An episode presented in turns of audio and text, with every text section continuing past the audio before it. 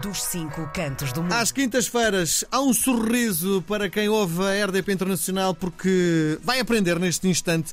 Nos cinco cantos do mundo, às quintas, recebemos o grande, o meu professor Ricardo Castanheira. Durante algum tempo foi, hum, esteve em Bruxelas eh, na representação portuguesa junto da União. Agora continua em Bruxelas, mas como vice-presidente da Sony Music Internacional. E é sempre um prazer conversar com o Ricardo. Viva, meu amigo! Parabéns pelo seu aniversário!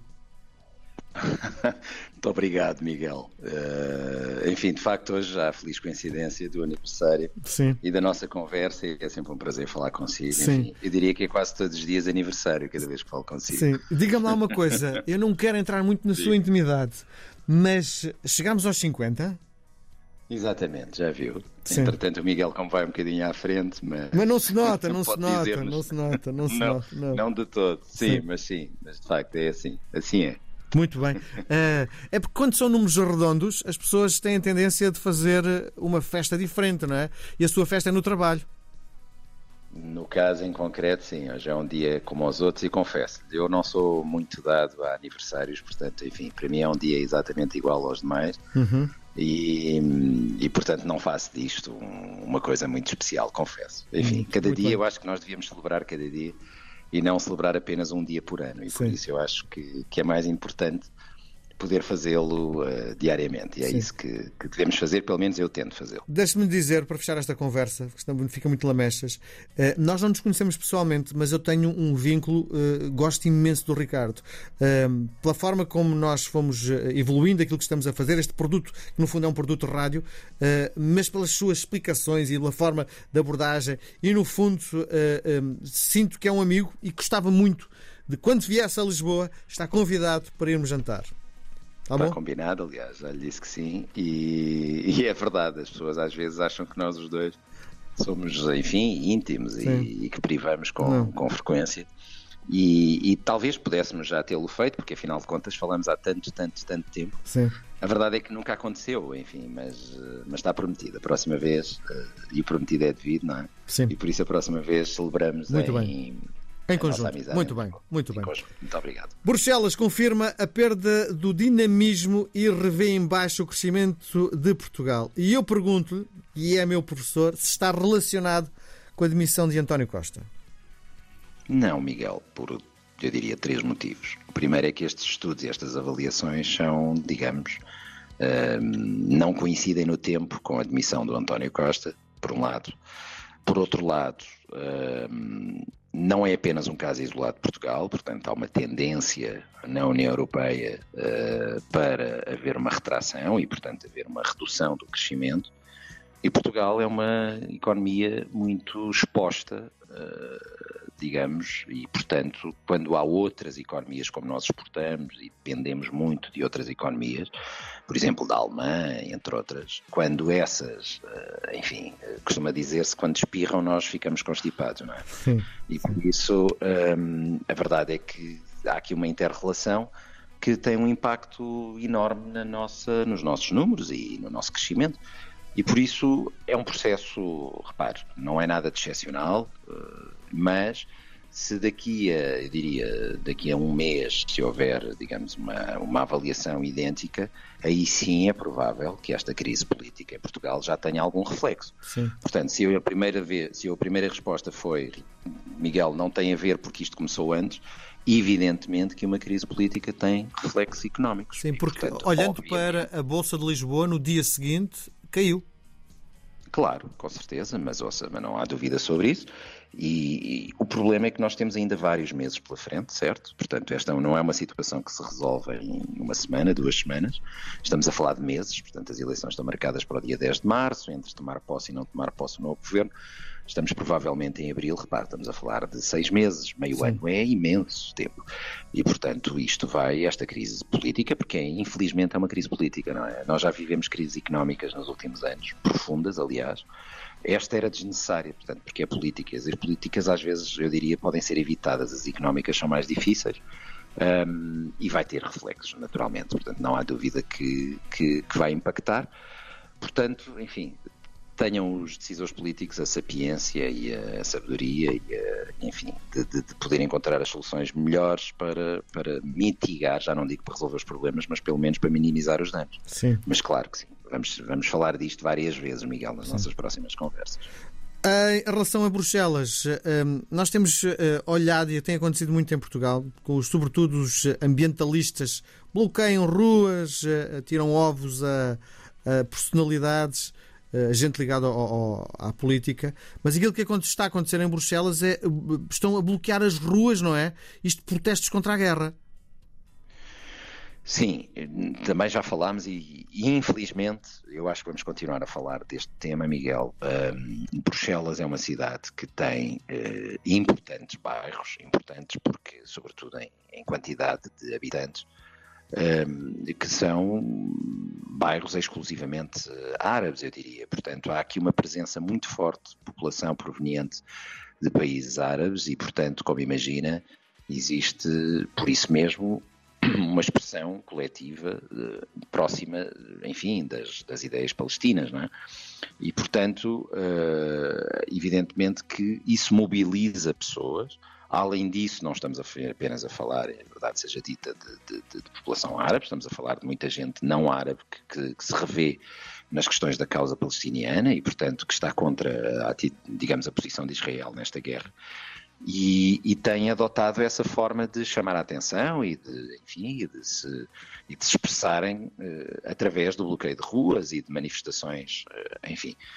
Um, evidentemente que não é que não exista em Bruxelas quem defenda o outro lado e, portanto, a causa, neste caso, enfim, a posição de Israel e a direita a Israel de se ter, um, digamos, de ter reagido. Um, agora, é verdade que aquilo que tem mais visibilidade, aquilo que tem mais expressão, mais impacto, sobretudo mediático, são as operações levadas a cabo por pessoas que, que estão mais próximas da causa palestiniana, é verdade, sim. sim. E aqui Bruxelas é, é, é, é um espaço, repare, como as, os, os, centros de decisão uh, e os centros de poder europeus estão aqui, portanto, naturalmente acontecem, eu diria, Miguel, quase todos os dias há pelas mais diversas causas. Sim. E em regra até por causas que não, são, não fazem primeiras páginas. Sim. Há imensas manifestações. A sério? Que o, o, Ricardo era na rua e disse, olha a manifestação, olha ali outra. Há imensas, sobretudo Miguel aqui em frente, exatamente à, àquele edifício que o Miguel vê quase todos os dias nas televisões, o Berlemont, não é? Sede da Comissão Europeia ali aquele, aqui, enfim, aquela é uma rotunda que, que, tem o nome de um dos fundadores da União Europeia. Onde trabalhou o Ricardo, não é? Schuman, não é? Onde, exatamente, onde eu trabalhei durante muito tempo. E, e ali na rotunda de Schuman, eh, quase todos os dias há, há manifestações, portanto, há expressões, às vezes com três, quatro, cinco pessoas, ou seja, pelas mais diferentes causas, o Miguel não imagina, por, pelos animais, por, por, por, ouça, por, por causas eh, que nós às vezes nem conhecemos, nem sabemos, nem ouvimos falar Sim. e que de repente há pessoas ali a, a expressarem-se, é normal e portanto, enfim. Agora há quando há muita gente, aí, aí as ruas fecham, aí Sim. não há volta a dar. Sim. Portugal convenceu Bruxelas a rotular vinho através de meios eletrónicos, é uma grande vitória portuguesa.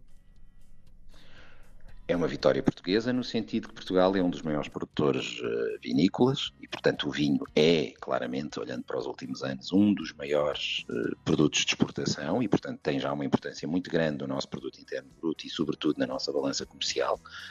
E, ao mesmo tempo, isto simplifica muito, não é? E, portanto, uh, usando tecnologia associada a produtos que são produtos muito próprios da nossa, enfim, da nossa, uh, do nosso país e da nossa agricultura, isso é, é, é importante. E, e, Portugal, nós já falámos aqui também diversas vezes, não é, Miguel? Sobretudo não não a jusante, não a montante, mas sobretudo a jusante, é? na promoção do produto. Sim. Aqui já tem a ver com a comercialização e a forma como ele é distribuído um, e como é identificado. E, e, sim, portanto, isto mostra que, enfim, que há um trabalho que está a ser feito e bem feito da parte de Portugal e envolve muitas entidades, desde os produtores, desde a, promoção externa, desde a rotulagem, enfim, o governo, as associações, e, e, e de facto é bom saber que, que, Portugal conseguiu, digamos, marcar a agenda nesta matéria.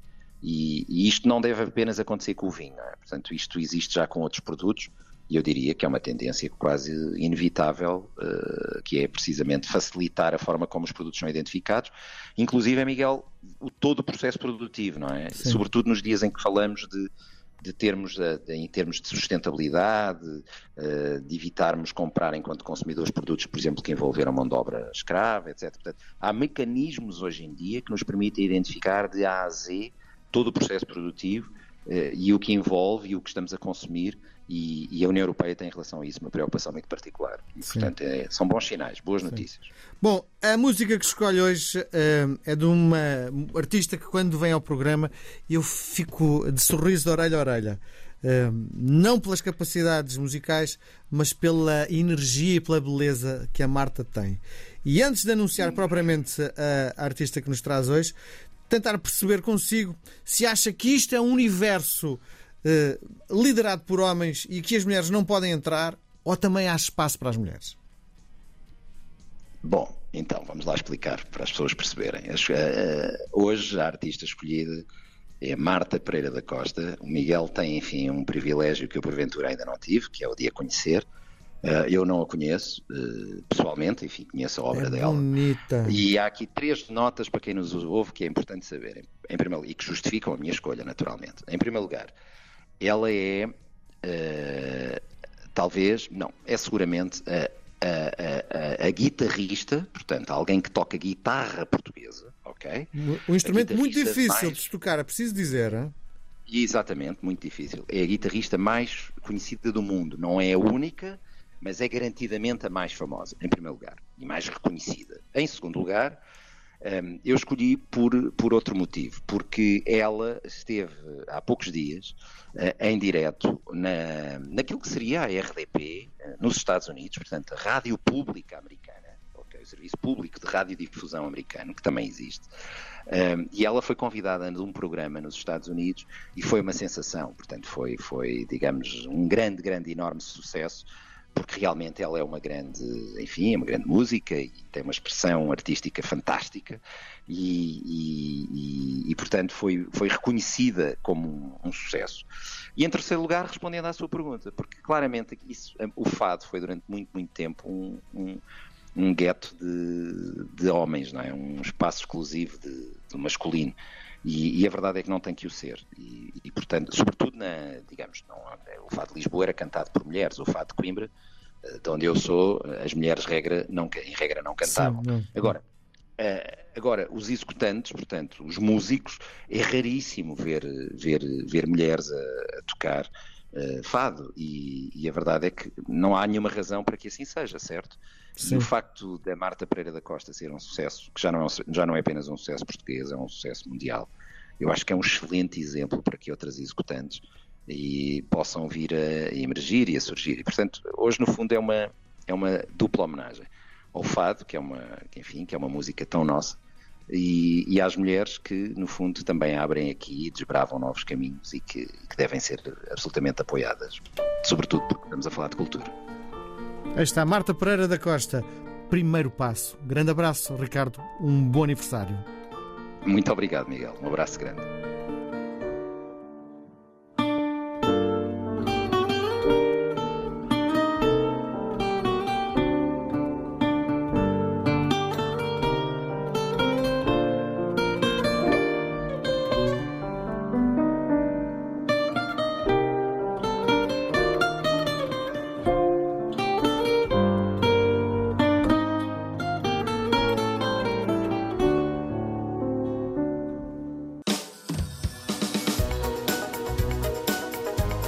Internacional.